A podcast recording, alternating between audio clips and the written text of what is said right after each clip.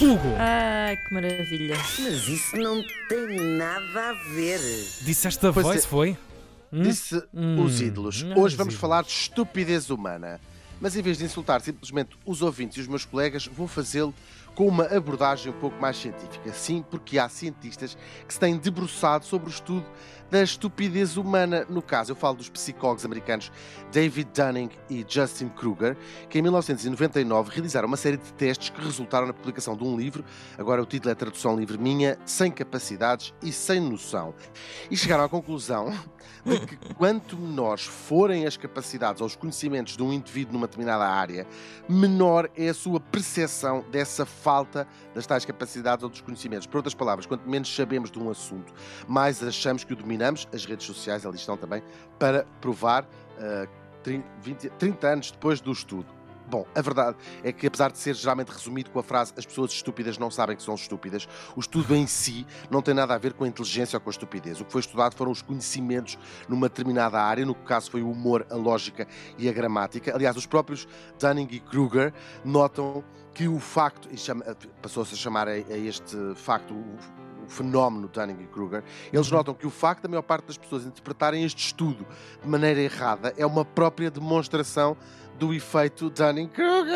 Ah!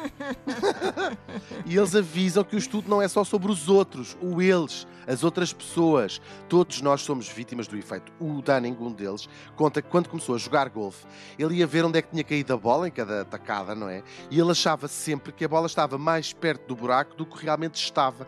E esse desfazamento a percepção e a realidade foi diminuindo à medida que ele foi melhorando no jogo de golfe. Outro exemplo paradigmático é o famoso con- concurso de talentos ídolos e aquelas pessoas que acham que cantam maravilhosamente, só que não. Eles dão explicações várias. Primeiro, se nós não temos conhecimento numa área, também não podemos ter a noção da amplitude que existe dos conhecimentos. Ou seja, se não temos a noção Ah, claro, claro, é claro. muito interessante. Tomemos a matemática. Se nós não temos a noção da extensão de áreas que estuda a matemática, nós achamos um gênio por Saber saber a tabuada. A Claro, tabuada, claro. exatamente. Pois, Hum.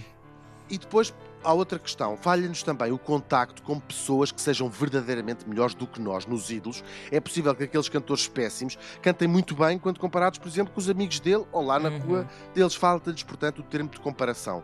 E acresce depois também aqui os outros que nos validam por simpatia ou por, por- Nós vivemos num mundo onde as pessoas são geralmente mais simpáticas do que honestas e dizem ai, cantas mesmo muito bem, ai, tens muito jeito para fazer programas de rádio. Bom, este fenómeno aplica-se também à aprendizagem de uma determinada tarefa. Quando começamos a, a aprender, seja uma língua, seja o que for, nós temos, ou a fazer macramé, nós temos a sensação inicial de que nascemos para aquilo. Geralmente por causa de golpes de sorte, não é? da chamada sorte principiante, e somos ótimos a fazer aquilo. Depois a curva da aprendizagem estabiliza até nós quase aprendermos que não sabemos nada, já diria o Sócrates pela boca do Platão. Por exemplo, a maior parte dos desastres de avião acontece com pilotos que não têm nem muitas nem poucas horas de voo, mas ali no meio.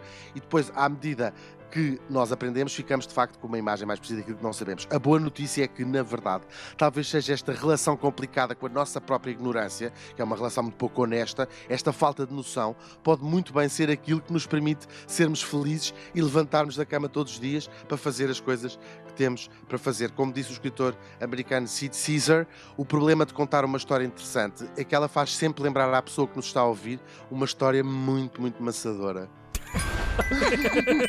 e é completamente verdade, não é? tem nada a ver. É. Estás a contar uma coisa tipo, quando eu estive no Japão aconteceu-me isto e aquilo. Ah, tem graça, uma vez na cova do vapor aconteceu uma coisa.